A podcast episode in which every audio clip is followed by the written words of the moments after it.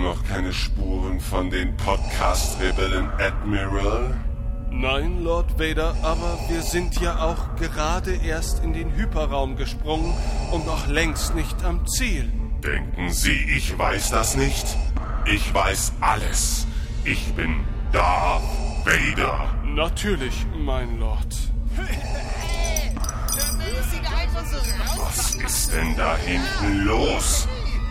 Hey, alles Gute für dich und deine neue kleine Familie. Danke. Was geschieht hier? Oh, Lord Vader. Nun, Commander Longcox ist soeben Vater geworden und wir stoßen gerade darauf an. Möchten Sie vielleicht auch ein Bier? Alkoholgenuss während des Dienstes.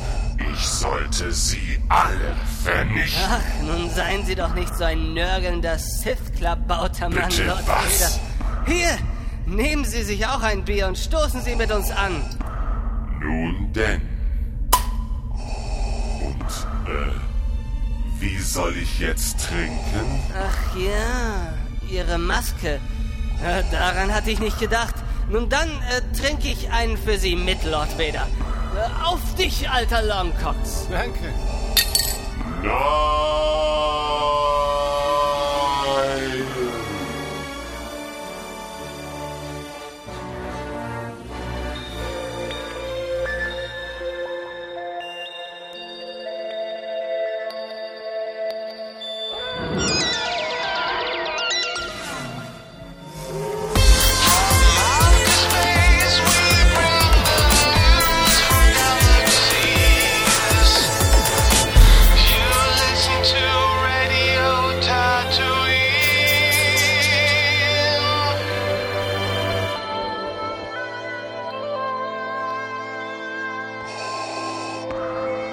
Hallo und herzlich willkommen zur ersten Ausgabe von Radio Tatooine, dem ultimativen Star Wars Podcast, der nur noch von einem mit Käse überbackenen Klon von sich selbst übertroffen werden kann.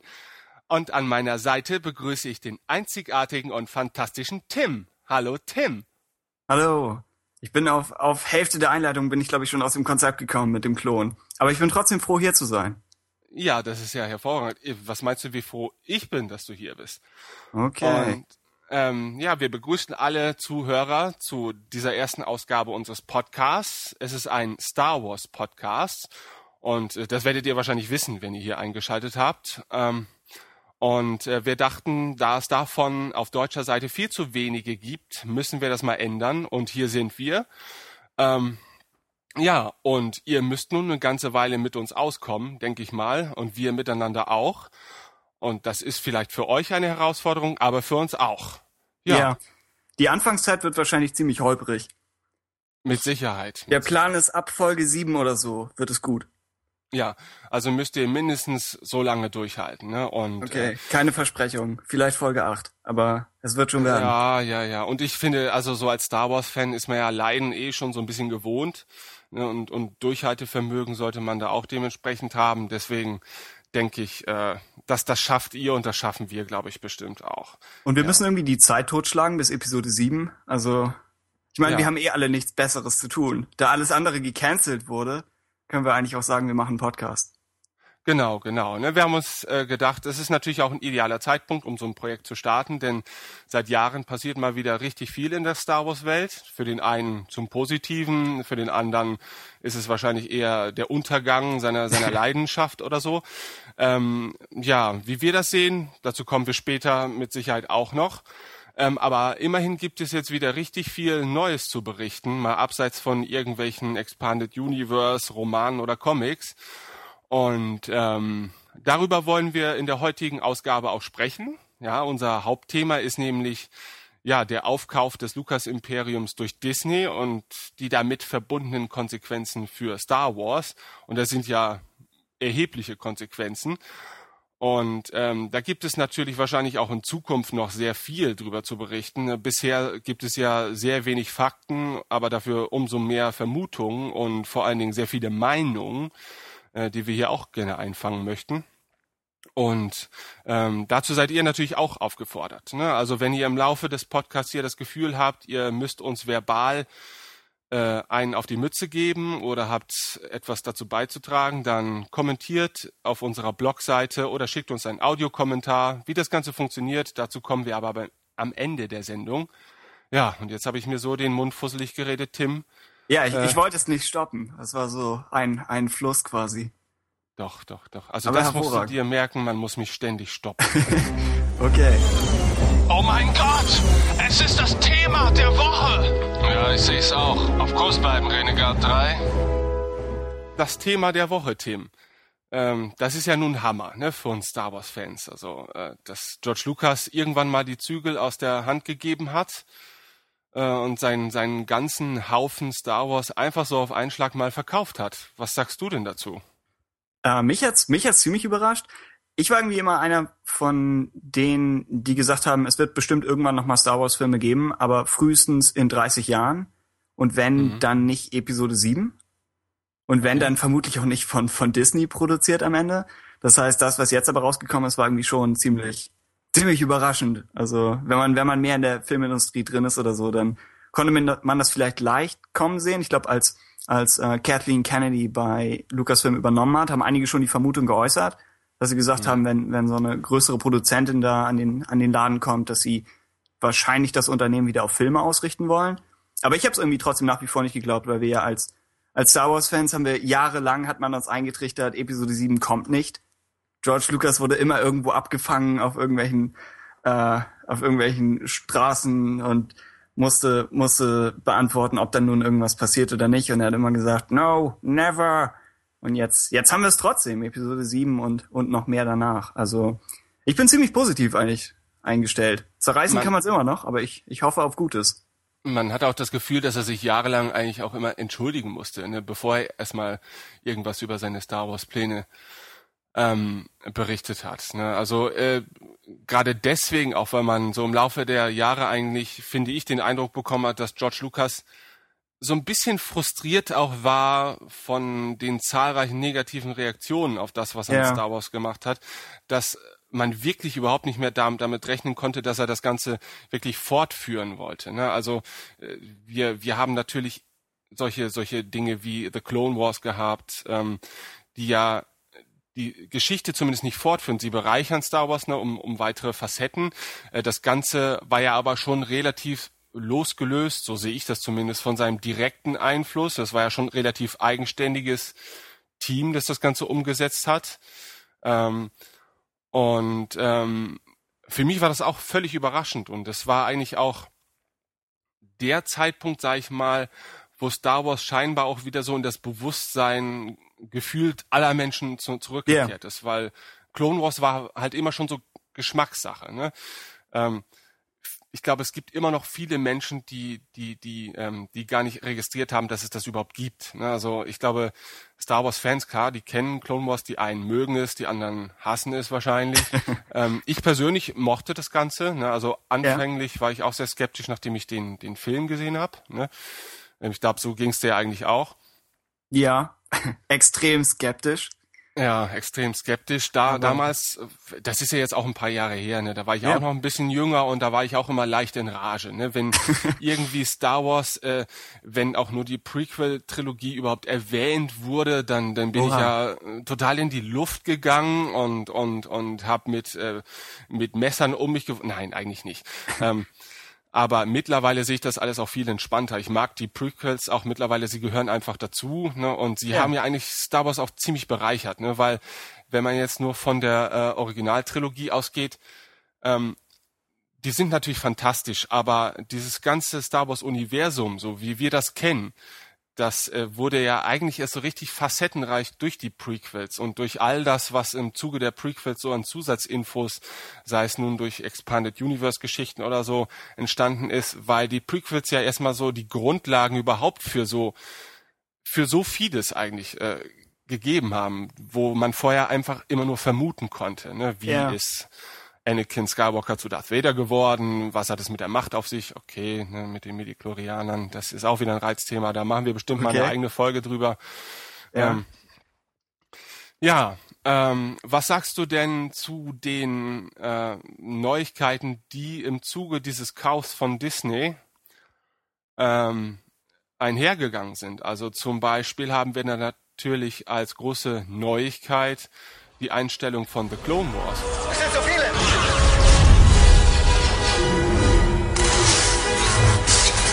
Platt! Ahsoka! Du hast versagt, Jedi!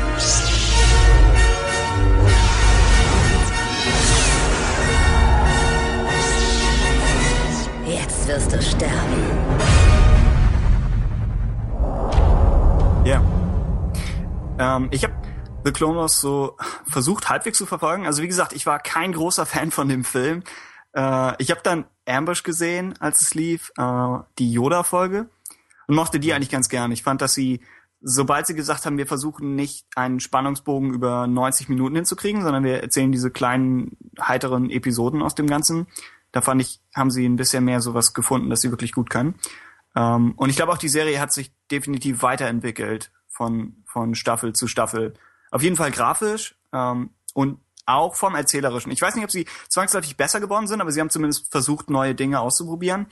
Äh, und gerade deshalb hätte ich einfach gern gesehen, wo sie gewesen wären, hätten sie mehr Zeit gehabt. Ich glaube, es sind einige, äh, einige Gerüchte, Insider-Informationen, was auch immer rausgekommen, dass sie gesagt haben, sie hätten auf, auf acht Staffeln oder so gehofft. Ich glaube, sieben oder acht Staffeln. Ähm, das heißt, der größere Plan hinter der Serie war ein bisschen, bisschen weiter gefasst. Ähm, was sie jetzt bekommen haben, waren, glaube ich, 108 Folgen. Plus eventuell oder höchstwahrscheinlich das sogenannte Bonusmaterial, wo wir noch nicht so wirklich was drüber wissen. Ähm, aber in jedem Fall endet die Serie vor ihrer Zeit. Und sie endet nicht nicht in dem spontan der Stecker gezogen wird, denn es kommen ja sozusagen noch Folgen, aber sie endet trotzdem nicht so wie andere Serien, denen man gesagt hat, ihr habt jetzt noch eine Staffel, die könnt ihr so frei gestalten, wie es die letzte Staffel irgendwie verlangt und dann könnt ihr das Ganze irgendwie ruhig landen. Also wenn man sich irgendwie ansieht, wie, ähm, keine Ahnung, wie Battlestar Galactica geendet ist oder Lost, dass sie irgendwie die, die Zeit hatten und ähm, dass man ihnen dann sozusagen nicht, nicht einfach ja, den Stecker rauszieht. Insofern ist das Clone Wars Ende, ja, keine Ahnung, wie, wie das, wie man am Ende auf die Serie zurückblicken wird, wenn auch die letzten Folgen gelaufen sind. Ist nicht optimal, es könnte vielleicht, könnte vielleicht schlimmer sein. Mal schauen. Ja. Was meinst du dazu? Ja, ich weiß nicht. Also ich bin das, äh, ich, ich sehe das äh, recht ähnlich. Also Okay. ähm, ich finde schon, The Clone Wars hätte irgendwann zu Ende gehen müssen einfach. Ne? Besser, besser Ja. ein sauberes Ende schaffen, als dass sich die Serie irgendwann totläuft und dann einfach aufgrund schlechter Quoten oder sowas von heute auf morgen abgesetzt wird. Ähm, aber diese, diese kurzfristige Entscheidung ja, setzt natürlich das Produktionsteam extremst unter Druck, dass man jetzt noch so die Kurve kriegt und, Ja. und, und äh, alle Handlungsbögen oder alle Dinge, die man in diesem Zeitraum erzählen wollte, noch zu Ende erzählen kann. Ne? Ähm, das wird jetzt wirklich spannend, wie man, wie man das Ganze umsetzen kann. Ne? Und dieses Bonusmaterial, das ist ja auch wieder die Frage, ähm, inwieweit, sag ich mal, rechnen auch die Produzenten von The Clone Wars überhaupt mit diesem Bonusmaterial? Ne? Werden denen auch klare Angaben gemacht, jetzt schon vorab von wegen, ihr dürft noch zwei, drei, zwei Stunden Specials machen oder sowas? Ja. Dann ist das eine Größe, mit denen die arbeiten können und darauf können die ihre Stories auch schon so ein bisschen drauf ausrichten. Wobei Ne? das, ja, das Problem in dem Ganzen ist ja, dass diese animierten Serien sehr weit, die haben ja sozusagen einen anderen Produktionsrhythmus als und auch einfach ein bisschen anderen Aufwand als äh, eine Live-Action-Serie. Das heißt, Clone Wars wird ja nicht noch gedreht, während eine Staffel schon läuft, sondern die schreiben das ja sehr früh und dann werden alle, alle ähm, Voice Actors quasi aufgenommen und dann wird das Ganze über einen langen Zeitraum animiert. Das heißt, sie sind uns so weit voraus, dass es schwer einzuschätzen ist, wie viel sie noch geschafft haben von der sechsten Staffel. Ich glaube, wir, wir gehen alle davon aus, dass sie nicht fertig geworden ist, weil sonst hätte man gesagt, die sechste Staffel kommt noch. Ähm, aber die Schwierigkeit ist halt, wenn, wenn das, die Produktion wurde, glaube ich, jetzt schon heruntergefahren oder ist im Begriff heruntergefahren zu werden. Ähm, und das heißt, um jetzt noch was zu, Neues zu schreiben, was völlig Neues und das dann aufzunehmen und auch zu animieren, das wäre, glaube ich, so ein, so ein Aufwand, dass ich nicht weiß, ob, ob sie das hinbekommen. Das heißt, könnte sein, dass das Bonusmaterial wirklich äh, eher Sachen aus Sachen besteht, die ursprünglich für die sechste Staffel als Teil der sechsten Staffel geplant waren, aber nicht, ja, nicht, nicht darauf ausgelegt sind, sozusagen alle, alle Fäden zusammenzuziehen und dann irgendwie ein sauberes Ende daraus zu knüpfen. Aber ich meine, es besteht, es besteht die Chance, das in Comic- oder Romanform zu tun. Da hätte man ja sozusagen wirklich die Möglichkeit zu sagen, alle, alle Charaktere, die noch kein vernünftiges Ende bekommen haben von der Serie, ähm, dass man die hier nochmal auftreten lässt und dass man das irgendwie halbwegs sauber landet. Das kann sein. Aber ich meine, der, der Großteil der Clone Wars-Fans will ja garantiert eine animierte Fortsetzung oder ein animiertes Ende für die Serie. Na, definitiv. Also ich meine, ähm, man möchte ja schon, dass diese Serie in ihrem Medium auch ihren Abschluss Ja. finden kann. Ja. Und ähm, das ist man halt eben von Lukas auch überhaupt nicht gewohnt, sag ich mal, dass, dass äh, Dinge so abrupt enden, weil, weil ich meine, George Lucas hat eigentlich immer, ich sage jetzt mal einen Scheiß drauf gegeben, was externe Meinungen ähm, Ja. auf seine über seine Produkte hergeben. Ne? Der Das hat ist ja auch einfach das gesagt, Großartige an ihm. Ja. Gen genau, ne? Also ihr findet das vielleicht alles scheiße, aber ich ziehe mein Ding durch Ja. und ich bringe das auch zu Ende. Egal wie erfolgreich das wird oder nicht, ich kann es mir eh leisten. Ja, So. genau. Und ähm, je, ähm, das war ja auch, sag ich mal, sein Traum vom Filmmachen überhaupt, dass man diese pure Unabhängigkeit hat. Ne? Und auf einmal äh, werden all die Star Wars Projekte wieder so kompletten Gesetzmäßigkeiten unterworfen, die er eigentlich immer vermeiden wollte. ne? Ja. Und das bedeutet na natürlich auch für sowas wie The Clone Wars dann halt eben, dass äh, es ja schon reicht, dass gewisse entscheidende Personen sich sagen, okay, das ist eine Serie, hier Star Wars haben wir gerade aufgekauft und das läuft bei Cartoon Network, das passt uns jetzt auch nicht so wirklich, ne? Haben wir auch nicht so viel Interesse dran. Ja, dann machen wir jetzt mal noch diese Staffel zu Ende und dann ist Schluss, ne? Und der Rest ist uns eigentlich relativ egal, weil da also ich, das ist natürlich jetzt eine reine Vermutung. Ich will Ja. gar nicht hoffen, dass da so wenig Herzblut drin steckt bei so einer Entscheidung. Aber ähm, das sind natürlich ganz andere Voraussetzungen als früher. Und das könnte natürlich auch in Zukunft für zukünftige Star Wars Projekte äh, ja ganz andere Voraussetzungen schaffen. Ne? Mal angenommen, ähm, lass mich noch diesen Gedanken zu Ende führen. Ja. Hat man Irgendwann- mein scharfes Einatmen gehört? Das, Ja, ja, doch, das doch, doch. Mikro Ich- ist zu gut. Ich, ich muss du darauf willst, achten. du willst quasi, du willst quasi schon verbal wieder dazwischenhauen. Das finde ich Okay. auch sehr gut. Führ ähm, deinen Gedanken zu Ende. Ähm, also klar, Star Wars war immer schon äh, eine eine Sache, die schon den Profit nicht außer Acht gelassen hat. Es ist im Prinzip das äh, erfolgreichste Franchise der der der Welt, ne, aller Zeiten. Ähm, aber ähm, mal angenommen, jetzt kommt Episode 7, ja, da kommt auch noch später drauf, denn es kommt ja Episode 7, ja, große Neuigkeit, wahrscheinlich für alle, die diesen Podcast jetzt hören, die haben das ja noch gar nicht mitbekommen. ähm, äh, mal angenommen, Episode 7 wird jetzt der absolute Überflop, weil die Leute einfach zu dem Zeitpunkt gar keinen Bock mehr auf Star Wars haben oder aus sonstigen Gründen, man weiß es ja ganz einfach nicht. Ja. Äh, kommt dann noch Episode 8, kommen dann noch die Spin-off-Filme. Wenn, wenn das ganze Interesse versiegt, sag ich mal, ist da keiner mehr, der sagt, ist mir doch egal, was das kostet, ich hab's eh, ich will mein Ding durchziehen. Ne? Sondern dann ist das vielleicht eine rein wirtschaftliche Entscheidung.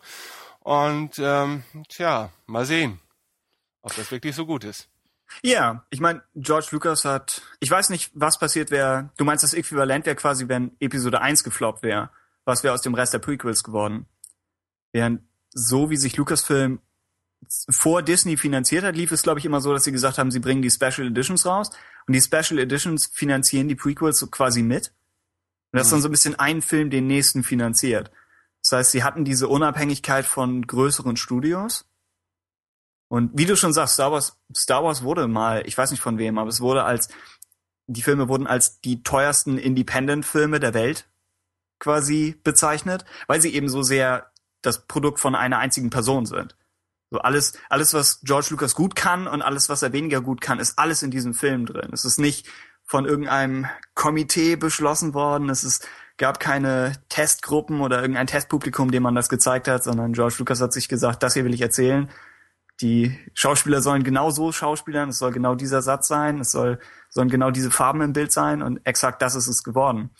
Ähm, und das ist wahrscheinlich nichts, was wir von Episode 7 sozusagen erwarten können. Ich glaube, das wird ein bisschen, ja, mein, meine Vermutung für Episode 7 wäre, dass, dass es ein guter Film sein wird, aber kein, kein sozusagen originell brillanter, weil ich irgendwie denke, dazu, das ist irgendwie nichts, was ein Studio produzieren würde. Ich glaube, für, für einen wirklich hochinteressanten Film müsste man wahrscheinlich auch jemanden dahinterstehen haben, der so jemand ist wie George Lucas. Wahrscheinlich. Aber ich Ja. meine, wer weiß. Also definitiv. Ne? Das sind halt wirklich, äh, also wenige Filme oder kommerziell so erfolgreiche Filme tragen so eine eindeutige äh, Handschrift wie die Star Wars. Teile. Ne? Ja. Ähm, deswegen sind sie ja eigentlich auch so streitbar. Ne? Deswegen gibt Ja. es halt so viele Dinge, die man George Lucas halt eben abspricht an Talent, die man dann auch wirklich eindeutig an den Film identifizieren kann. Ne? Also äh, ein Großteil der Leute sagt halt, okay, George Lucas kann halt keine Dialoge schreiben ne? und dann kann man sich anhand seiner Filme auch schon wieder so viele Beispiele rauspicken. Äh, das ist natürlich das ist einzigartig, sag ich mal, wenn es um Filme diesen Ausmaßes eigentlich geht. Ne? Und ähm, ich habe auch so ein bisschen wie du die Vermutung, ähm, ich orientiere mich da jetzt schon so ein bisschen an den äh, an dem bisher erschienenen Star Trek Film von J.J. Abrams. Ich meine, Star Okay. Trek ist ja auch eine Religion eigentlich, ja. äh, auch wenn das ganze Franchise meiner Meinung nach in den letzten Jahren so ein bisschen, ein bisschen eingeschlafen ist, ne, weil Ja. halt eben die, die letzte Serie ist gefloppt und vielleicht hat man halt in Serienform auch einfach alles erzählt, was man an Star Trek erzählen kann. Ähm, ich hoffe, ich bekomme, ich werde garantiert Schelte dafür bekommen, dass ich hier in einem Star Wars Podcast überhaupt über Star Trek rede. Aber es lässt Ja, sich ich ja habe überlegt, Zukunft wer von uns beiden es als erster riskiert. ja, aber gesagt, es lässt sich ja, nicht sagen. es lässt sich ja nicht vermeiden, weil nun mal äh, J.J. Abrams ja vereint Ja. jetzt zwei Welten, die man eigentlich nie vereinen wollte vielleicht oder äh, oder man hätte sich nie vorstellen können, sag ich mal, dass eine Person sich um diese beiden Welten äh, Ja. jemals äh, annehmen wird. So auf jeden Fall hat man da diesen neuen Star Trek Film, der mir durchaus gefallen hat. Okay. Ähm, auch von der Perspektive heraus, dass ich früher auch Star Trek sehr gerne mochte. Ne, Also ich habe äh, Star Wars und Star Trek eigentlich nie als befeindete Franchises gesehen, sondern die decken eigentlich völlig verschiedene Geschmäcker auch ab. Ne? Also das ist so, als wenn ich halt Star Wars mit Oh, keine Ahnung, Twilight vergleiche. Ne? Twilight ist nun wirklich beschissen, ja, aber es gibt halt eine eindeutige Zielgruppe und die wird mit Twilight bedient. Ne? Und das Ja. sind aber zwei völlig verschiedene Zielgruppen. Deswegen stehen die auch nicht unbedingt äh, in direkter Konkurrenz, sind aber beide in gewisser Weise Fantasy-Filme, ne? weil ich Star Wars eigentlich viel mehr zu Fantasy als Science Fiction erz- äh, Ja. zähle.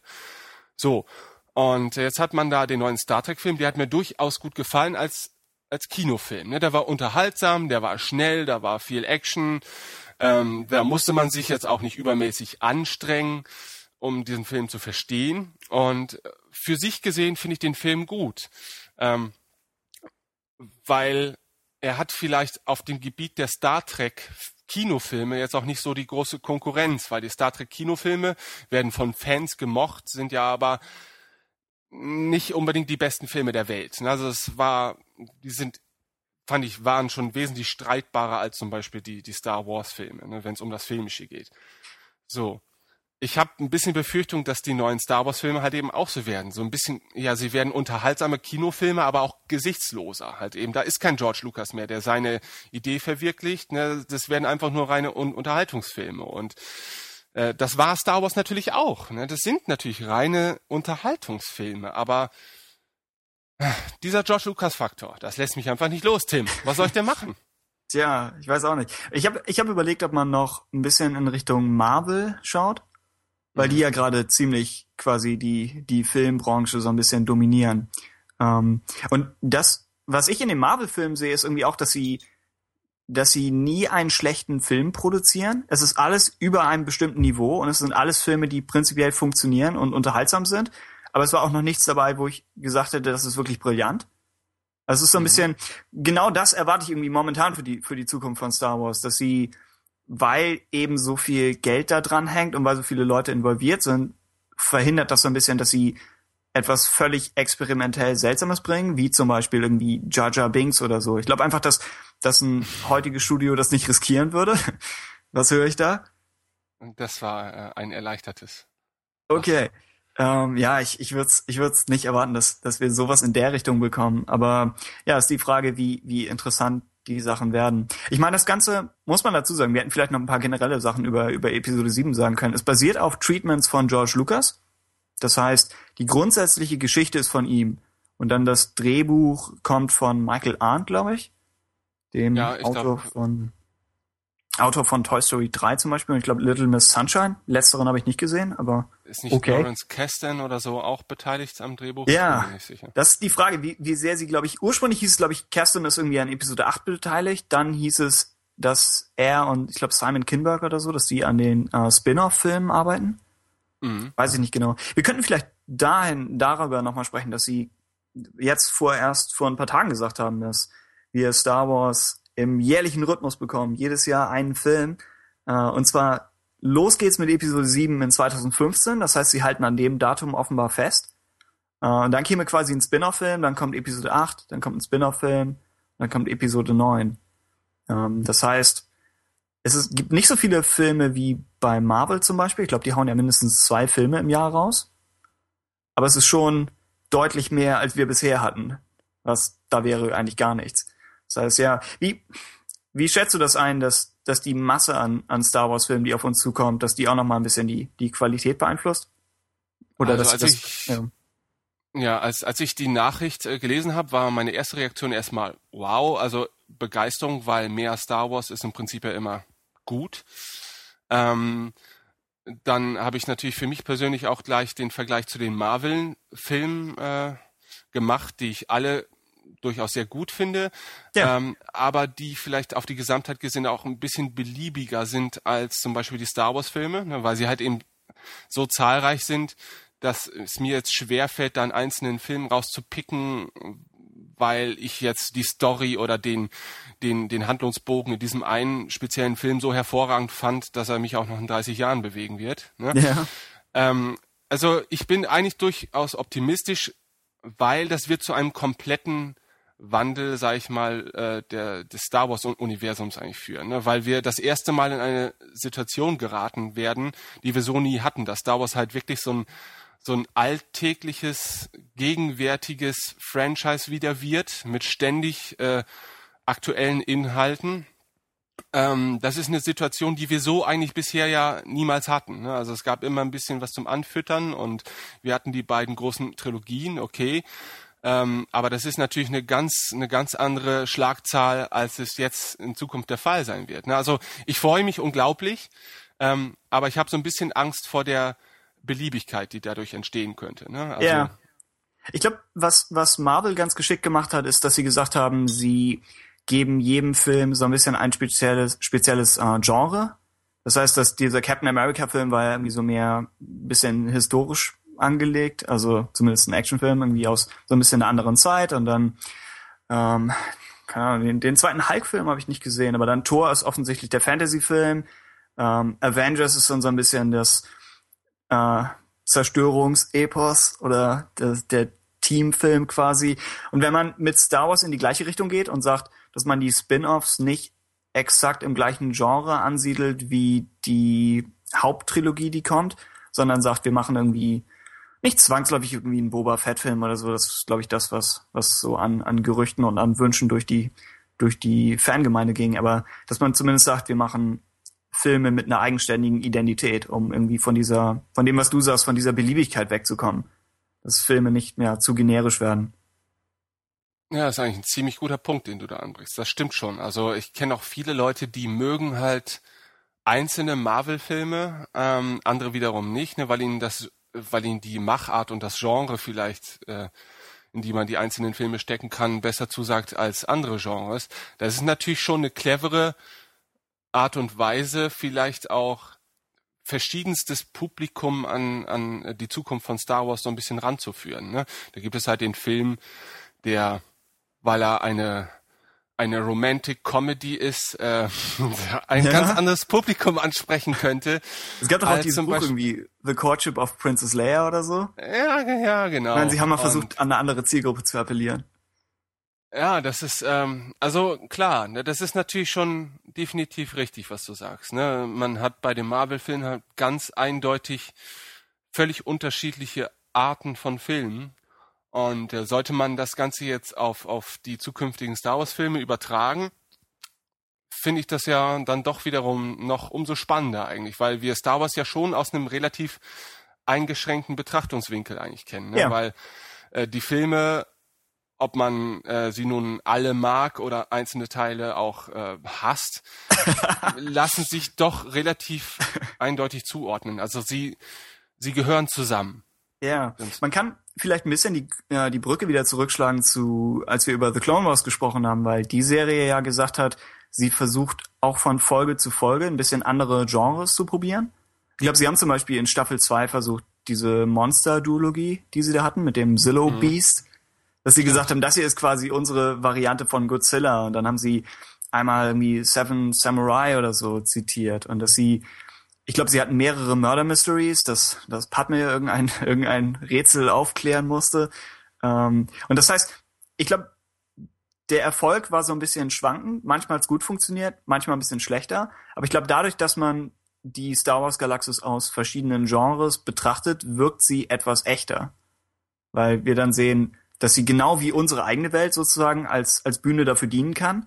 Und dass man nicht mehr nur sagt, es ist Star Wars, also muss es diese exakt die Art von Space Opera sein, die wir in den äh, in hier Episode 1 bis 6 quasi gesehen haben.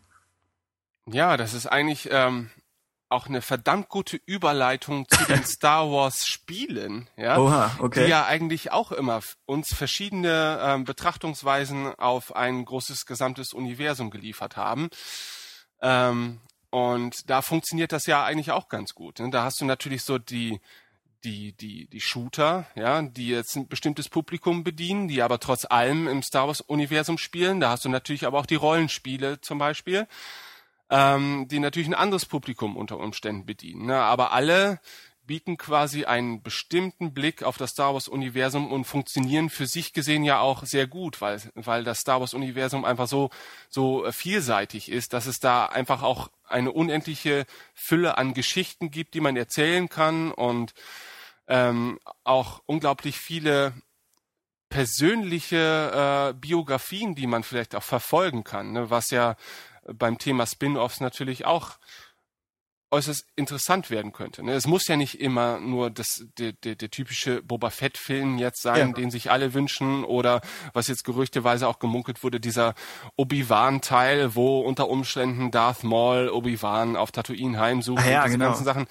Das, das gab's ja auch noch mal äh, gerüchteweise.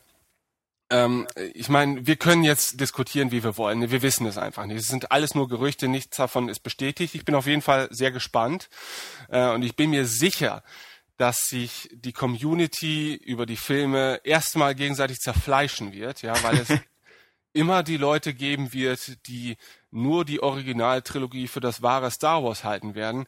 Aber ich bin da durchaus aufgeschlossen und ich bin einfach froh, dass so ein Hobby wie Star Wars auch noch jetzt, Jahrzehnte später, dann wieder neue Relevanz hat ne, und nicht nur so ein reines Nostalgie-Hobby ist. Und das Ja. finde ich schon gut.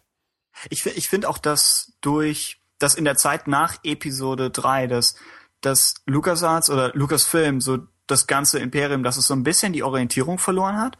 Im Sinne von, sie sind in sehr viele Richtungen gleichzeitig gegangen. Und als sie dann angekündigt haben, sie machen was zu den Clone Wars, dachte ich auch, eigentlich sind wir doch an denen schon vorbei. Eigentlich war das doch jetzt zwischen Episode 2 und 3. Eigentlich sind wir schon weiter. Aber ich denke, dass Lucasfilm oder ja, das, das ganze Imperium drumherum, dass sie immer am besten sind, wenn sie eine klare Richtung haben, wenn sie einen Film haben, den sie irgendwie bewerben können oder den sie irgendwie begleiten können mit zusätzlichen Geschichten. Und das haben sie ja quasi versucht mit zuerst mit Shadows of the Empire und dann mit Force Unleashed ja auch wieder, dass sie gesagt haben, wir bringen quasi einen Film heraus ohne den Film und sagen dann, wir bringen den Comic dazu und das Buch und es gibt das Spiel und es gibt vielleicht noch einen Soundtrack und dieses, dieses ganze drumherum. Und sobald sie das machen, siehst du wirklich, dass, dass alle Teile von, von Lucasfilm oder ja, dass alles zusammenarbeitet und an einem Strang zieht und dass sie wirklich gute Sachen produzieren können. Was man nun über Force Unleashed sagen mag oder nicht. Aber zumindest finde ich es interessant, dass sie jetzt aus der Phase raus sind und sagen können, sie müssen nicht mehr so tun, als, als hätten sie einen Film, sondern sie haben tatsächlich einen Film. Und können da jetzt wieder was draus machen. Ja, durchaus. Also so sehe ich das eigentlich auch. Ähm, jetzt haben wir natürlich schon das, das, das große Thema, die Filme jetzt erstmal besprochen. Ähm, durch die Übernahme durch äh, Disney ist natürlich auch noch was anderes den Einsparungen zum Opfer gefallen, und zwar Ja. LucasArts. Äh, das Thema sollten, vielleicht, sollten wir vielleicht auch noch ganz kurz angehen. Ähm, LucasArts, also existiert ja in Zukunft nicht mehr in der bisher gewohnten Form. Also man wird ja lediglich noch als reiner Publisher arbeiten, der Lizenzen an externe Spieleentwickler vergibt. Ähm, wobei man sagen muss, dass viel mehr hat Lucas in den oder Lucas Arts in den letzten Jahren ja auch nicht getan, ne? bis auf The Force Unleashed oder Ja. Republic Commando, was glaube ich von 2003 oder 2005, ich bin mir nicht mehr sicher. Republic Commando ist auch von LucasArts, ja? Okay. Äh, Das war eine Eigenentwicklung, ja genau. Ne? Okay, Aber das, das wollte ich, hatte ich mir fast auf die Liste gesetzt, das zu fragen, weil das Spiel mochte ich eigentlich und das fand ich war ich irgendwie fand's auch großartig. Also ja, wo sie so gut von, von Episode 2 auf 3 übergeleitet haben. Also auch wieder so ein Fall, wo sie genau wussten, was sie machen wollen, haben sie es rausgebracht und es lief alles gut. Hat, glaube ich, gute Kritiken bekommen. Ja, richtig. Also es war eigentlich aus meiner Perspektive ähm, das letzte richtig gute LucasArts-Spiel, das auch direkt von LucasArts entwickelt wurde. Ähm, wobei ich jetzt im Zuge dieser Nachrichten, da hat man ja viel gelesen über LucasArts und über die Geschichte, da wurde mir auch erstmal wieder bewusst, wie wenige LucasArts-Klassiker eigentlich wirklich dort in-house entwickelt worden sind. X-Wing, eins der Spiele, die ich ja eigentlich auch immer äh, direkt LucasArts zugeordnet habe, war ja auch keine Inhouse-Entwicklung, sondern war von Totally Games. Gut, dann die Night of the Old Republic-Teile, BioWare. Äh, was gibt es dann noch für Und der zweite Teil war, glaube ich, Obsidian sogar. Genau, Also- Obsidian, die sich ja im Zuge der, der Einstellung von LucasArts jetzt auch wieder gemeldet haben, dass sie ja, Ja. durchaus Interesse an einem weiteren Star Wars Rollenspiel haben, was natürlich schon eine feine Sache wäre. Ne? Ich glaube, ähm, also ich mochte Knights of the Old Republic 2 sehr, aber es hat auch ein bisschen darunter gelitten, dass sie ja wohl unter Zeitdruck da noch alles Ja. schnell zu Ende bringen mussten. Äh, ich denke mal, mit etwas mehr Zeit könnte man ein wirklich hervorragendes neues Star Wars Rollenspiel äh, schaffen. Ich glaube auch die generelle Rückmeldung zum Spiel war, dass die Geschichte wirklich gut ist. Ich glaube, es gab mehrere, die gesagt haben, dass sie die Geschichte fast mehr mochten als die, als die zum ersten Teil. Und das, ich fand, es hat schon so ein bisschen diesen Status von das Imperium schlägt zurück, im Gegensatz zum, zum ersten Knights of the Old Republic. Also, ja, ich hätte gern gesehen, was sie mit mehr Zeit gemacht hätten. Also, so wie das Spiel dann war, war es halt so ein bisschen unfertig, bisschen ruckelig, aber ja. Ja. Ja, es ist, das ist bei künstlerischen Ergüssen oder Erzeugnissen natürlich immer die Frage. Ne? Entweder du hast halt unbegrenzt viel Zeit, das kann dazu führen, dass das Produkt besser wird. Es Ja. kann aber natürlich auch dazu führen, dass du dich irgendwann zu sehr zerfaserst äh, in dem, was du tust. Und äh, du, ich glaube, es ist schon ganz gut, dass du ähm, jemanden externes hast, der dir sagt, okay, in diesem Status wollen wir es gerne veröffentlichen. Ne? Aber ja, Ja, das wäre jetzt auch die Frage, wo, wo LucasArts nicht mehr in-house selbst produziert. Ähm, weil eine der Sachen, die man LucasArts ja so ein bisschen vorgeworfen hat, war, dass sie sehr, sehr lange an ihren Spielen gesessen haben. Das heißt, Force Unleashed 1 hat ewig gebraucht. Force Unleashed 2 ging, glaube ich, relativ schnell, war aber auch ein kleineres Spiel, glaube ich. Ähm, und dann äh, hier 1313 sah, fand ich, ziemlich gut aus. Aber nach allem, was man gehört hat, war es auch noch in einem ziemlich frühen Entwicklungsstadium. Das heißt, es kann natürlich sein, dass, dass wir jetzt Spiele in vernünftigeren Zeiträumen bekommen, wenn sie extern von anderen Entwicklerstudios produziert werden.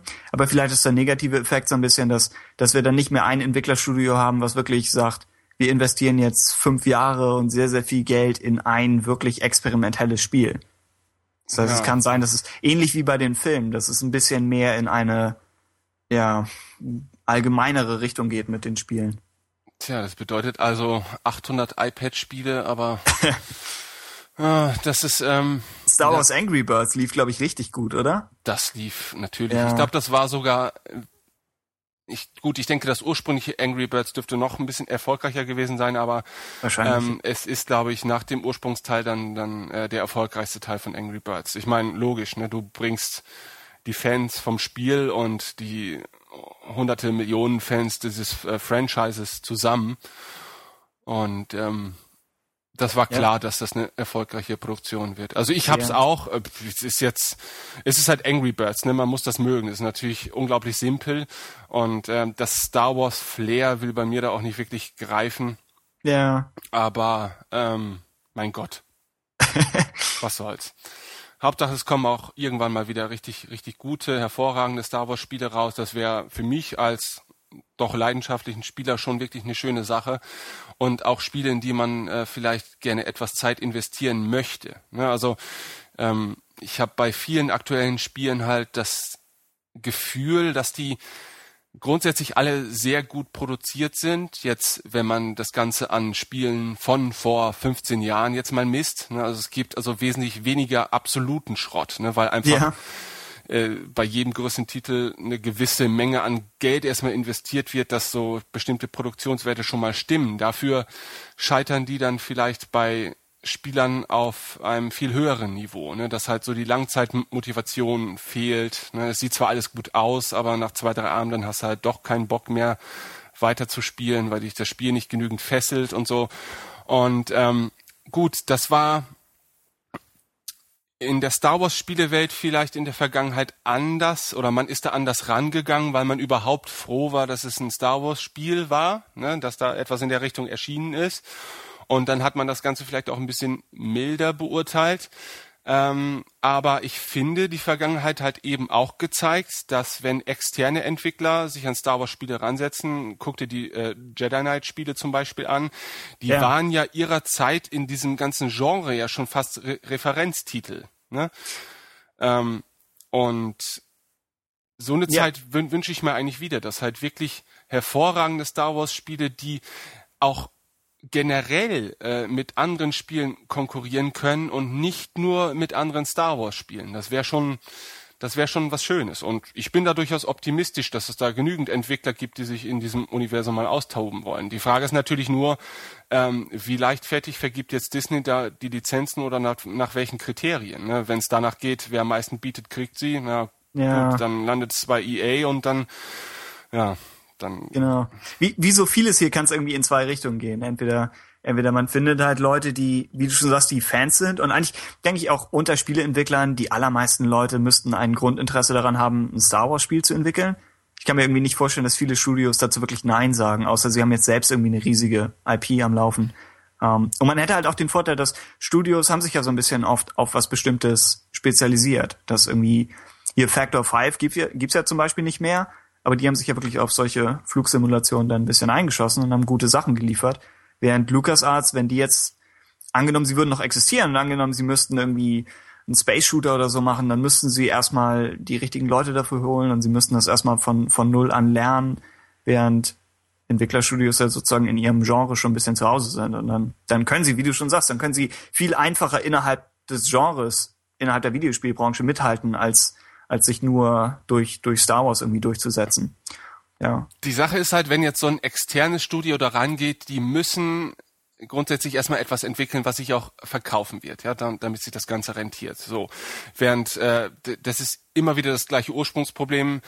Lukas Arzt hätte einfach gesagt, wir machen das, weil wir es so wollen und wenn es halt ein Flop wird, ja, dann ist das halt eben so, dann probieren wir es vielleicht nochmal mit was anderem. So, ähm, deswegen solche Spiele, die mir zum Beispiel früher immer sehr am Herzen liegen, die, die X-Wing-Reihe, also solche Flugsimulationen im Weltraum, die ja auch doch durchaus ähm, anspruchsvoll im Vergleich zu dem wären, äh, was, glaube ich, heute unter dem Titel Weltraumsimulation herauskommen würde, wenn es sich massenhaft verkaufen soll. Ne? Also ja. äh, würde man diese Reihe jetzt quasi nur mit aufgehübschter Grafik heutzutage rausbringen und es wäre jetzt nicht mal aus dem Star Wars Franchise, ne, um jetzt mal diesen Vorteil wegzunehmen, dass sich die ganzen Star Wars Fans das kaufen, dann wird's halt kommerziell wahrscheinlich kein großes Massenphänomen, ne, weil keiner solche äh, so viel Zeit in so ein Spiel investieren will, weil es auch den den den den zeitgenössischen Spielgeschmack vielleicht nicht mehr so entspricht.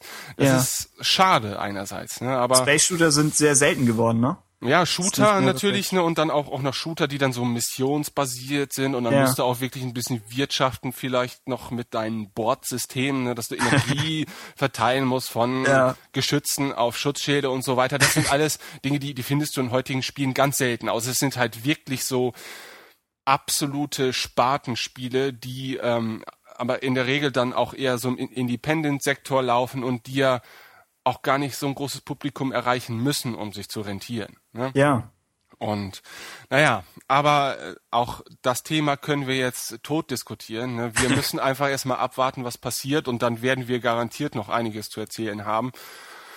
Ähm, aber auf jeden Fall kann man doch eindeutig festhalten, dass da sehr spannende Zeiten äh, uns bevorstehen.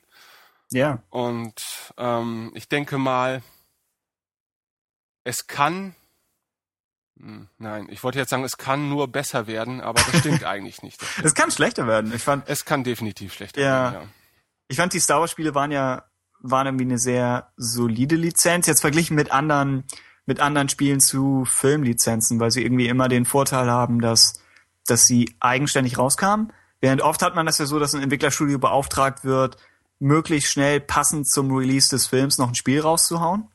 Und das ist ja zeittechnisch dann immer so problematisch, dass man wirklich merkt, dass das Spiel auch einfach nicht, ja, nicht, nicht die Ressourcen hatte, um das zu schaffen. Während Star Wars haben sie ja schon gesagt, wir machen Force Unleashed war irgendwie eine eigene Sache mit eigenen Konzeptzeichnern und irgendwie Das stimmt schon, das stimmt. eigenen Konzept dahinter, das irgendwie zu George Lucas gegangen ist am Anfang. Ja. Star Wars Ähm, Spiele hatten auch in ihrem Genre, selbst wenn sie nicht die besten ihres Genres waren, aber zumindest immer eine Relevanz auch. Ne? Also Ja. äh, Empire at War war mit Sicherheit nicht das beste Strategiespiel, aber es war ein relevanter Vertreter in diesem Genre. Ja, ja. Während die meisten anderen Lizenzspiele zu Filmen ja eigentlich schon drei Wochen später niemanden mehr interessieren, ne? weil es mittlerweile wahrscheinlich auch eher dann irgendwelche Handy-Apps oder sowas sind, die noch schnell von Gameloft rausgehauen werden, weil die die Lizenzen so preiswert kriegen. ja. Und dann hast du jetzt wie zum neuen Iron Man oder so so ein Endless Runner Spiel, weil das gerade der aktuelle Trend ist, dass es nur noch Endless Runner geben darf. Und aber da spricht ja keiner mehr in drei Jahren drüber über diesen Spieleklassiker. Ne? Ähm, ja. Und da muss ich sagen, haben sich die Star Wars Spiele eigentlich, wenn man das Gesamtwerk betrachtet, doch richtig gut gehalten eigentlich. Da gibt's auch kaum etwas Ver- Vergleichbares, das auf so hohem Niveau und selbst The Force Unleashed ist dann vergleichsweise ein richtig hohes Niveau, Ja. äh, etwas zu bieten hatten. Ne? Ja. Ja. ja. Okay, was, was hat sich noch geändert? Wir könnten noch über das Expanded Universe sprechen, bei dem sich momentan technisch gesehen noch nichts geändert hat. Aber es könnte ja noch. In ja, muss sich ja vielleicht auch, ne? Zumindest was einen bestimmten Bereich des Expanded Universe angeht, äh, muss sich ja definitiv was ändern. Und da sprechen wir einerseits vom Expanded Universe als solches, also dass äh, Personen, Charaktere und äh, Handlungsverläufe, die uns bislang bekannt sind für die Zeit nach Episode 6, in irgendeiner Art und Weise angerührt werden könnten demnächst ne, durch die neuen Filme. ja, Ähm, natürlich aber auch, was die Art und Weise der Veröffentlichung von irgendwelchen Werten, äh, Werken im Expanded Universe angeht, da wird sich mit Sicherheit auch einiges tun. Ähm, ja, wie wollen wir da rangehen? Also uns stehen neue Star Wars Filme bevor, die ja nun in irgendeiner Art und Weise einen Handlungsverlauf präsentieren werden. Das hoffen wir zumindest. Ja. das wäre das Minimum. Ja. Und ähm, es lässt sich ja eigentlich nicht vermeiden, auch wenn viele Fans sich das wünschen, dass man da äh, sich mit oder in, mit gewissen Handlungssträngen und Charakteren in Berührung tritt, die ja schon eigentlich festgelegt sind durch Werke aus dem Expanded Universe, Ja. sei es jetzt Comics oder Romane. Bestes Beispiel hier die Thrawn Trilogy von äh, Tim Timothy Zahn, Zahn, Zorn, ja. Zahn, Zahn, wie auch immer. Ich bin auch Ähm, nicht sicher. Ja. Ja, die ja bislang immer so als die inoffizielle Episode 7, 8 und 9 gehandelt worden sind. Ich finde, das ist ein bisschen übertrieben. Ich mag die Bücher sehr, aber so episch finde ich sie dann Ja. doch nicht. Ähm, ja. ähm, da sind natürlich viele eingefahrene Dinge, die jetzt ein bisschen auf der Kippe stehen. Ne? Denn wenn die Filme neue Handlungen erzählen werden, die jetzt nicht vereinbar sind mit den Geschichten aus dem Expanded Universe, kann das für den einen Fan bedeuten, dass es ihn nicht interessiert, weil für ihn persönlich diese Bücher ja nicht schlechter werden dadurch, ja, oder die Geschichten oder die Charaktere. Ähm, aber in der Gesamtbetrachtung, finde ich, verlieren sie ja doch schon ein bisschen an Wert, weil man hat ja immer so den Eindruck bekommen, okay, Expanded Universe ist ja schon so ein bisschen abgesegnet alles und das gehört ja alles ein bisschen offiziell dazu. Genau. Ne? Ähm, ja, wie, wie siehst du das? Es ist, auf jeden Fall ist das Expanded Universe hat ja einen höheren Status als Fanfiction. Es gab immer so den, den Satz, dass es eigentlich nur das ist. Es sind eigentlich nur Geschichten von irgendwelchen Leuten. Äh, und letztlich sind es Geschichten von Star Wars-Fans, nur dass die eben dafür bezahlt werden und dass sie das schreiben in Absprache mit, mit Lucasfilm oder Lucas Licensing oder, oder was auch immer. Das heißt, es hat schon, wie du schon sagst, einen gehobeneren Status. Und es war immer was Besonderes, fand ich, dass das EU ähm, anders als bei irgendwie Marvel oder DC oder auch, glaube ich, Star Trek, dass das alles in ein Universum passt. Das, ich glaube, Star Trek hat gesagt, es gibt das Filmuniversum und es gibt das, das erweiterte Universum. Und das, das Star Wars EU geht ja wirklich davon aus, dass alles zählt. Jedes, jedes Spiel, jeder Comic, mit Ausnahme von vielleicht ein paar Infinities und irgendwie den älteren Marvel-Sachen. Aber das, du, du kannst eigentlich irgendein, irgendein Buch aufschlagen und weißt, wenn ein Charakter stirbt, dann wird er in einem Comic, der zehn Jahre später erscheint, immer noch tot sein. Und das ist ja eigentlich eine ziemlich seltene Sache. Die, ich würde sagen, die, das ist sogar einzigartig so. Ja, kann gut sein. Sektor. Genau. Und das ist, das ist irgendwie was, was Tolles, dass die Sache hat. Ich glaube, ja, ich glaube, dass allein weil wir wissen, dass das Treatment für Episode 7, 8, 9, dass es für, von George Lucas geschrieben wurde, muss man so ein bisschen davon ausgehen, dass es das EU, das Post-Endor-EU ab einem gewissen Zeitpunkt überschreiben wird. Ähm, ich stelle es mir einfach, ich glaube einfach nicht, dass George Lucas genug Interesse am EU hat oder dass das EU ernst genug nimmt, um zu sagen, wir bauen Jason und Jaina und irgendwie Mara Jade und all diese Charaktere ein. Zumal ja auch die Storylines immer noch relevant sind. Also es ist ja nicht so, dass es, keine Ahnung, dass dass ab einem gewissen Zeitpunkt im Post-Endo-EU nichts mehr passiert wäre und dann ist irgendwie zehn Jahre lang nichts und danach könnte man sieben, acht, neun ansiedeln. Hm. So ist es ja, glaube ich, nicht. Ich glaube, wir würden, man müsste wirklich was überschreiben, wenn man sagt, es spielt, keine Ahnung, 20, 30 Jahre lang nach äh, der Schlacht von Endor oder, oder Yavin vielleicht. Das heißt, ja, ich habe, ich würde mir nicht so große Hoffnung machen, dass das EU ähm, mit bedacht wird von Episode 7, 8, 9. Es gibt vielleicht winzige Hoffnung, dass das EU darauf reagieren könnte dass sie sagen, wir schaffen es noch, über irgendwelche Redcons irgendwas zu vereinbaren. Aber selbst das weiß ich nie, ob es klappen wird. Ähm, meine Hoffnung vielleicht wäre, dass sie sagen, sie splitten das Ganze auf. Es gibt ein neues EU und ein altes. Aber das macht das Ganze natürlich verwirrend. Definitiv. Also. Ja. Es gibt, es gibt quasi die drei Möglichkeiten. Entweder sie sagen, ähm, entweder die neuen Filme passen tatsächlich ins EU, was nicht zu erwarten ist, aber es kann sein. Die zweite Möglichkeit ist, mit den neuen Filmen fängt ein komplett neues EU an und sie stampfen das alte ein. Und die dritte Möglichkeit ist, sie versuchen beides parallel laufen zu lassen. Das könnte ungefähr passieren. Ja, also ich glaube, ähm, ich habe neulich die aktuelle Ausgabe des Forcecast gehört. Ich glaube, da hatten sie auch genau diese drei Varianten vorgestellt. Ja, kann gut sein. Ähm, ja, das ist das ist schwierig natürlich. Man man ist daran so gewöhnt an dieses Expanded Universe, dass man es als selbstverständlich erachtet und äh, da ja auch eben nie absehbar war, dass jetzt wirklich nochmal äh, neue Filme nach Episode 6 kommen, ähm, war das auch nie so wirklich in Gefahr, denke ich. Ne? Und auch ja. für die Autoren dieser Werke, natürlich war das ein schönes Feld, um sich dort auszutoben, ne? weil man immer davon ausging, nach Episode 6 kommt nichts mehr. Ne? Hier kann ich erzählen, was ich möchte im Prinzip. Äh, Hauptsache, es passt zum restlichen EU. Ähm, ähm, das ist das ist eine schwierige Sache. Die äh, kann man auch nicht vergleichen, sag ich mal, mit mit ähnlichen äh, Franchises oder so. Wenn man sich jetzt mal Marvel anguckt, da gibt es ja so viele offizielle Realitäten im Laufe der, der, der Jahrzehnte, ja. die dort immer wieder erzählt werden, dass es da einfach nicht diese eine Wahrheit gibt. Ne? Und da steht ja auch, glaube glaub ich, keiner der Fans wirklich den Anspruch darauf, dass es diese eine Wahrheit geben muss. Ne? Ähm, es wird halt immer eine Version der Geschichte erzählt. In den Filmen greift man auf bestimmte Versionen der, der Charaktere zurück, deren Lebensläufe, ne, während man äh, in den Comicbänden im Laufe der Jahrzehnte da durchaus Abweichungen sieht. So, und bei Star Wars war das halt relativ immer gut sortiert, verpackt in ein Gesamtwerk und macht natürlich auch einen Teil dessen aus, was Star Wars so überhaupt über die Jahrzehnte so lebendig gehalten hat. Ne, denn äh, abseits von den Filmen, als Fan, wenn man sich mit der Materie Star Wars auseinandersetzen möchte, dann sind die die ganzen EU-Werke natürlich äh, wie Gold. Ne? Also äh, ansonsten gelangt man natürlich recht schnell an einen Punkt, wo es einfach nichts Neues mehr gibt und dann, dann, dann stirbt die Begeisterung ab und dann würden wir über solche Dinge wie Episode 7, 8 und 9 jetzt vielleicht auch gar nicht reden, weil Star Wars einfach nur ein Thema der Vergangenheit wäre. Ne? Also das EU darf man, finde ich, nicht unterschätzen. Ja. Und ähm, nun äh, darf man immer nur hoffen, sage ich mal, dass Disney diese, diese Relevanz überhaupt bewusst ist. Äh, Ich denke mal, bewusst wird es ihnen auf jeden Fall sein. Ne? Aber Ja.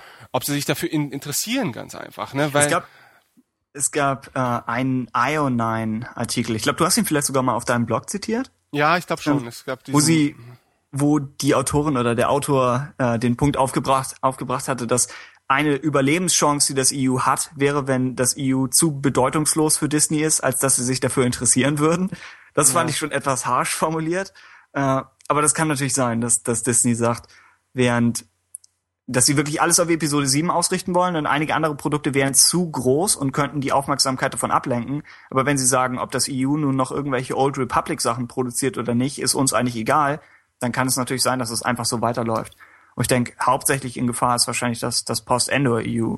Das Problem Das, äh, ist halt, dass, dass ähm, ihnen das EU in dem Sinne so wichtig sein könnte, dass sie sich sagen, ganz ehrlich, äh, alles, was äh, in Sachen Star Wars produziert wird in Zukunft, soll uns Geld in die Kassen spülen und soll Ja. am besten auch aus unserer Hand äh, stammen. Deswegen sagen wir einfach, wir lassen gar keine neuen Romane mehr zu oder neue Comics oder wenn, dann wird es ja in Zukunft wahrscheinlich darauf hinauslaufen, dass die ganzen Dinge dann über Marvel veröffentlicht werden, weil soweit ich weiß, läuft, glaube ich, der Vertrag mit Dark Horse 2013 noch aus.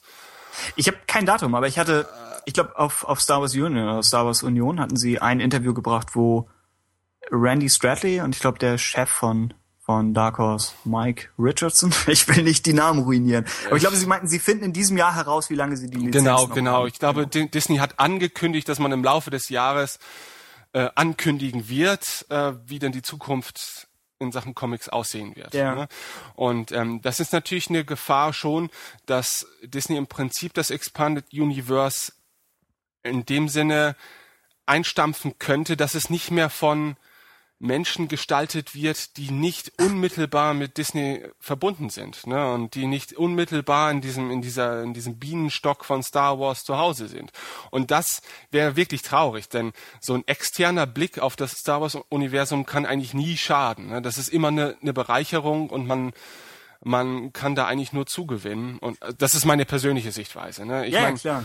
das, das fängt bei EU-Sachen an, das äh, kann man aber auch runterbrechen auf zum Beispiel die Star Wars-Filme. Ne? Also ich mag Episode 4 sehr, aber ich sehe auch, dass äh, wenn man jemand externen reinholt, wie Irvin Kirschner jetzt zum Beispiel, ja, Ja.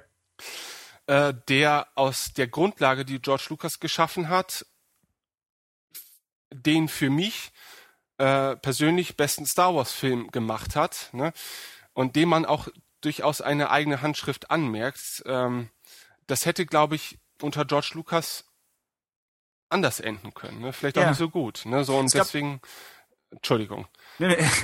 Äh, es, es gab immer einen, einen Kritikpunkt am, am EU quasi, dass, weil es eben nicht direkt von George Lucas stammt und es nicht G-Level Canon ist, äh, dass viele gesagt haben, es zählt für mich nicht.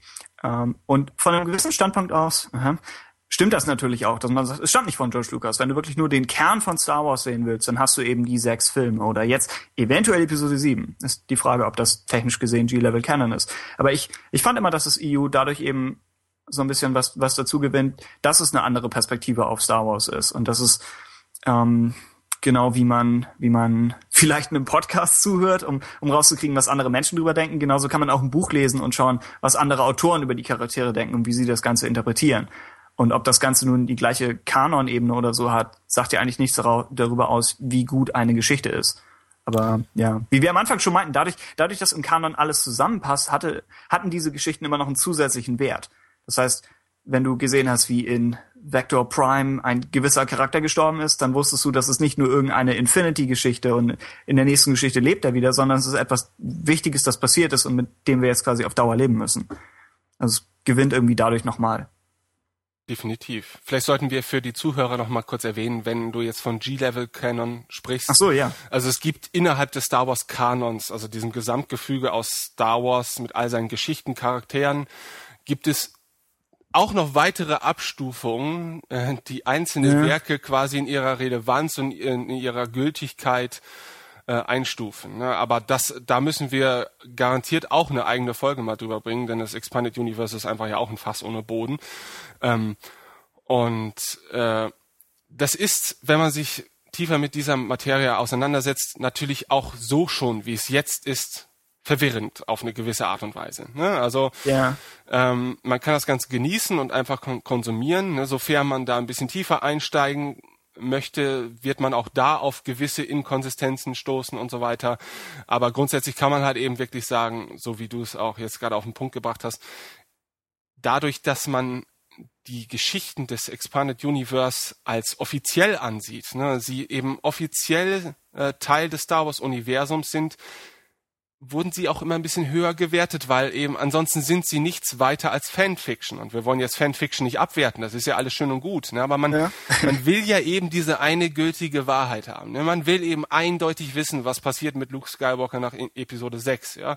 Und man will sich darauf berufen können und nicht, weil der Nachbar seine eigene Geschichte erzählt hat, äh, in der Luke Skywalker eine Geschlechtsanpassung durchführen lassen hat und anschließend eine Boutique auf äh, Coruscant eröffnet hat. Ja, für ihn mag das Okay. ja eine Wahrheit sein, aber man möchte ja zumindest eine, eine allumfassende Wahrheit haben. Meine Güte, also Star Wars ist ja wirklich fast wie, wie die Suche nach dem Sinn des Lebens. Ja, das ist sehr komplex. Oha, okay. Ähm, ja, ich weiß nicht, was, was man auf die Skywalker Boutique-Geschichte noch erwidern kann, aber ja, kann sein, dass es das irgendwo gibt. Ähm, Ja, ich, ich finde durchaus, wir haben viel besprochen jetzt erstmal. Ne? Und Okay. Äh, viele Grundsteine gelegt, glaube ich, für kommende Episoden. Ne? Es sei denn, ich habe dich natürlich mit dieser heutigen Episode schon vergrault. Nein, nein, ich glaube, wir sind noch mal halbwegs davon gekommen. Ähm, Okay, okay, okay. Ähm, also da gibt es in Zukunft bestimmt sehr viel zu erzählen. Ne? Also wir wollten jetzt erstmal für alle Zuhörer so einen groben Überblick über das geben, was derzeit in der Welt von Star Wars passiert. Und ähm, wir sind natürlich nicht davor gefeit, auch mal Fehler zu machen. Oh ja, wir werden nächste Folge garantiert ein, ein Korrektursegment am Anfang haben. Wo wir alles vorlesen, was wir durcheinander gebracht haben. Das ist schon fest eingeplant, aber wie sollten wir wissen, dass wir was falsch machen, wenn ihr uns Oh. nicht darauf hinweist? Ne? Und jetzt seid ihr nämlich gefragt. Ja, das ist ein völlig neuer, frischer Podcast und es gibt nichts, was uns mehr motiviert als eure Reaktion. Deshalb solltet ihr fleißig auf unserem Blog, auf dem ihr diese Podcast-Folgen findet, kommentieren. Die Adresse muss ich euch jetzt wahrscheinlich nicht durchgeben, weil ihr würdet diese Folge nicht hören, wenn ihr sie nicht schon kenn kennen würdet, könntet. Kenn ich, ich kann nicht mehr reden. Es wird wirklich Zeit, dass wir den Podcast beenden. Okay. Ähm, andererseits natürlich sind wir auch seit heute Nacht im iTunes Podcast Verzeichnis zu finden. Und dort werden äh, Bewertungen natürlich von uns immer mit dankender Hand entgegengenommen. Und man kann uns abonnieren über verschiedene Wege. Leute, die auch andere Podcasts hören, werden das wissen. Ähm, aber für Menschen, für die wir vielleicht der erste Podcast sind, das kann ja durchaus sein, ja, äh, möchte ich noch kurz sagen, also falls ihr ein mobiles Gerät wie ein Smartphone habt äh, oder ein iPod oder sowas, gibt es verschiedene Arten und Weisen, unseren Podcast zu abonnieren, damit ihr auf keinen Fall eine Folge verpasst. Denn das solltet ihr nicht, denn ihr müsst uns ja schließlich berichtigen, weil wir so viel Unfug hier erzählen. Ihr könnt es nicht verantworten, uns nicht zuzuhören. Irgendjemand muss aufpassen. Ja, irgendjemand Okay. muss aufpassen, dass wir nicht noch äh, unseren negativen Beitrag zum gesamten Star Wars Universum. Wir sind das Sorgenkind des Star Wars Fandoms. Oh ja, oh ja, definitiv. Ähm, ja, also wie gesagt, eure Reaktionen würden uns auf jeden Fall freuen und die sind auch notwendig, sage ich mal, dafür, dass wir uns verbessern können. Wenn ihr Anregungen habt für Themen, dann wollen wir die natürlich auch auf jeden Fall haben. Und Ja. wenn ihr in der Lage seid, einen Audiokommentar aufzunehmen, das wäre fast für den Podcast ja die ultimativste Form der Zuschauerreaktion, dann nehmen wir das natürlich auch sehr gerne entgegen. Und zu guter Letzt sind wir immer auf der Suche nach interessanten Gästen. Ne, wenn du dich also angesprochen fühlst, weil du der eine Star Wars Fan bist, der äh, sich auf eine sehr spezielle Art und Weise mit dem Thema Star Wars auseinandersetzt, dann melde dich doch bei uns und dann laden wir dich gerne in die Sendung ein und quetschen dich zumindest verbal sehr gerne aus. Okay, Ja, Tim. Gut. Letz, irgendwelche cleveren letzte Worte. Wir bräuchten eigentlich so ein, so ein Outro-Segment, bei dem wir immer so eine Catchphrase haben, mit der man das Ganze gut beenden kann. Und mir fällt spontan nichts ein. Ja, ja. Zu nächster Woche. Oder Wir denken uns da Folge. auf jeden Fall noch was aus. Denke Alles klar, hat auf jeden ne? Fall Spaß gemacht. Ja, ähm, vielleicht sollten wir jetzt für die Leute, die gedanklich eh schon abgeschaltet haben, ähm, jetzt stört's nämlich auch nicht, kurz noch was über uns erzählen, wer wir so, überhaupt sind. okay. Ja, das haben wir nämlich ausgelassen. Und äh, ich denke mal, jetzt am Ende stört's ja auch keinen, weil Genau. die eigentlichen Themen durch sind. Also Wer es nicht hören will, kann ausschalten. Es ist niemand dazu gezwungen. genau, ne, so wie bei Peter Lustig früher. Ne, jetzt abschalten. Okay.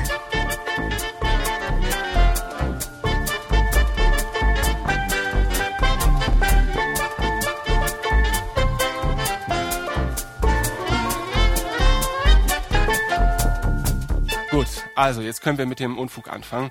Tim, erzähl doch mal was über dich. Du bist 24 Jahre alt. Ja, das heißt, ich bin aus, ich bin ein paar Generationen jünger als du. Das heißt, ich war das denn in, heißen? Oha. Ähm, das heißt, ich, es heißt zum Beispiel, ich war im besten Alter für Phantom Menace, als der Film rausgekommen ist. Das heißt, ich habe die, ich habe die alten Filme vorher gesehen auf Videokassette, aber ich glaube auch nur irgendwie ganz kurz vorher. Ähm, und ich habe zum Beispiel nicht die Special Editions im Kino erwischt, was du vielleicht noch geschafft hast, oder? Ich habe die Special Editions noch im Kino erwischt. Also Ja. Ich bin jetzt 30 Jahre alt und äh, das war natürlich toll. Ich war schon vorher als Kind natürlich absolut Star Wars begeistert. Und als sie dann nochmal quasi auf der großen Leinwand zu sehen waren, für mich ja das erste Mal dann auch, das war schon beeindruckend, ja. Ja. Deswegen ärgert's mich auch, dass das 3D-Re-Release, was sie eigentlich angefangen hatten mit hier Phantom Menace, dass das nicht bis Episode 4, 5, 6 gekommen ist. Oder in absehbarer Zeit nicht dahin kommen wird, weil ja, ich hätte sie echt gerne nochmal auf einer Leinwand gesehen, die Filme. Irgendwann, dann sind wir wahrscheinlich auch wesentlich älter, wird Disney auch erkennen, dass man damit wahrscheinlich nochmal Geld machen kann, ja. Ja. Und dann werden So. auch diese Teile nochmal in 3D oder was dann aktuell so in ist, äh, mit Geruchs, äh, oder sowas veröffentlicht. Also da denke ich mal, wird irgendwann noch mal wieder was kommen. Ja. Ja. Wir sind wir sind beide Nordlichter. Du bist der mit der Radiostimme. Ich bin der, der notgedrungen hier teilnimmt, weil er dich dazu überredet hat, hier teilzunehmen. Okay. Ähm, du machst Grafikdesign, wenn ich das richtig Ja. sehe. Ja, ich habe eine, gerade eine Ausbildung gemacht. Äh, Grafikdesign, vor allem Kommunikations- oder äh, vor allem Motion Design. Das heißt irgendwie animierte Filme in 2D und 3D. Ähm, irgendwie entweder kürzere Sachen, irgendwelche Informationen möglichst simpel und möglichst heiter und verständlich rüberbringen oder man versucht, die Abschlussarbeit, die ich gemacht habe, war quasi ein siebenminütiger Film über die Anfangstage der motorisierten Luftfahrt. Das heißt quasi das, das erste Flugzeug und irgendwie schauen, wie kann man das in, in hübsche Bilder, aber auch eine funktionierende Geschichte umwandeln. Naja, Wir sind irgendwo online oder äh, noch nicht wirklich. Ich weiß noch nicht genau, was ich mit dem Film mache, aber Ah, vielleicht, vielleicht lässt sich da bis zur nächsten Episode was auf. äh, ja, es wird noch in irgendeiner Form kommen. Ja. Ähm, ja, das, das habe ich gemacht. Ich habe ein bisschen Illustration versucht. Ähm, Star Wars technisch, ich habe ziemlich lange Fanfiction geschrieben, um, um auch die Katze irgendwie nochmal aus dem Sack zu lassen. Ich bin, ich bin einer von denen also. Ähm, aber ich schreibe keine sehr problematischen Sachen. Ich schreibe irgendwie ungefähr was in dem Stil, wie, wie wir das von der offiziellen Seite, glaube ich, zu Gesicht bekommen. Wahrscheinlich nicht, nicht, nicht in der gleichen Qualität, aber im, im gleichen Genre einfach. Also ich versuche keine, keine allzu exzentrischen Sachen zu machen. Ja.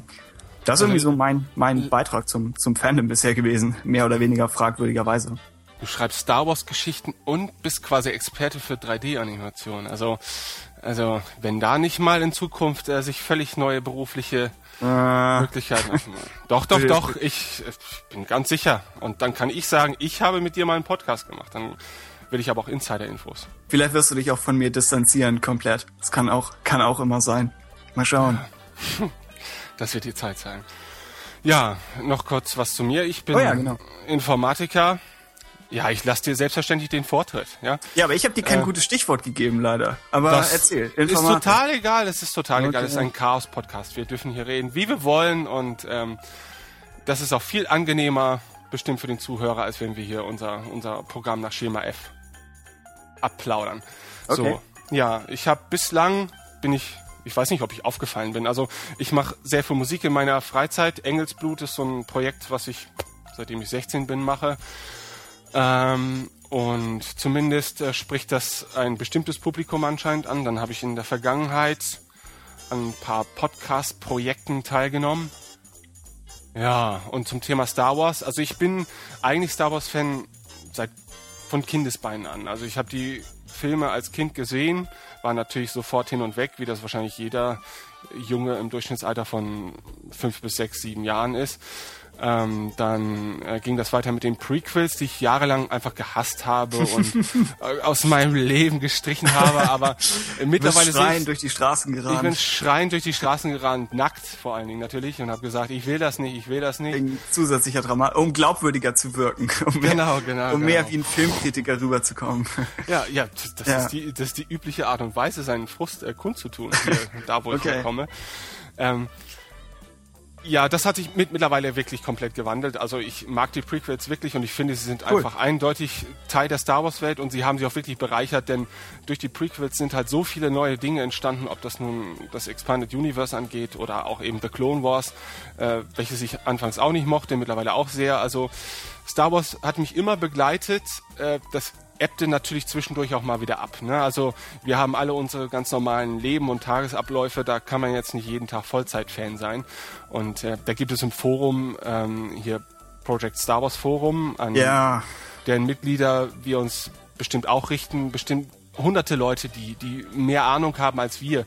Ähm, aber die sind ja auch dazu aufgerufen, ähm, hier teilzunehmen. Ne? Also genau. die sollen mit uns reden. Und dann dachte ich mir, es gibt auf dem deutschen Sektor einfach kaum Star Wars Podcasts. Ich habe ehrlich gesagt keinen gefunden, nur ein, zwei, die sich um äh, Star Wars The Old Republic, also das Online-Rollenspiel, drehen. Und dann habe ich einfach mal im Project Star Wars Forum, ja, mein, meine, meine, wie nennt man denn das? Äh, Beitrag? mein, mein Beitrag, mein Hilfeschrei quasi so, okay, gestartet, äh, um, um freundliche Leute zu finden, die mit mir diesen Podcast starten möchten. Und ja, dann bin ich auf den Tim gestoßen und jetzt sind wir hier. Und mir hat's bisher auf jeden Fall sehr viel Spaß gemacht. Ja. Nach einer kurzen Pause. Ja. Äh, auf jeden Fall sehr, sehr unkompliziert. Ja, und ich denke, ähm, da wird noch die eine oder andere Folge kommen. Ne? Wir wollen uns da jetzt nicht auf, auf äh, bestimmte Regeln festlegen, also eine Folge pro Woche oder so, das werden wir eh nicht hinbekommen. Oh ja, wahrscheinlich. Ähm, aber ihr dürft euch freuen und wir freuen uns auf euch. Und das soll es damit auch gewesen sein. Bis zum nächsten Mal. Tschüss. Tschüss.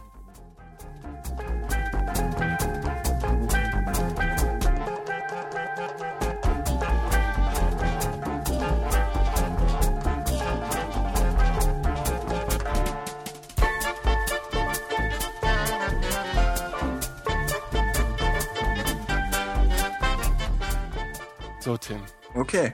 das war's. Haben wir irgendetwas aufgenommen? Ist das Oh nein! doch, doch. Es ist Ah, alles aufgenommen. Es Ist okay. alles aufgenommen. Also, ähm, ich denke, wir quatschen gleich noch ganz kurz, ja? Mhm. Ich muss aber ganz dringend mal kurz wohin, ja? okay. Okay, ich bin sofort wieder da. Alles klar. Radio Tatooine ist kein offizielles Produkt von Lucasfilm Limited oder der Walt Disney Corporation. Es handelt sich hier lediglich um eine Fanproduktion für Fans ohne kommerziellen Hintergrund.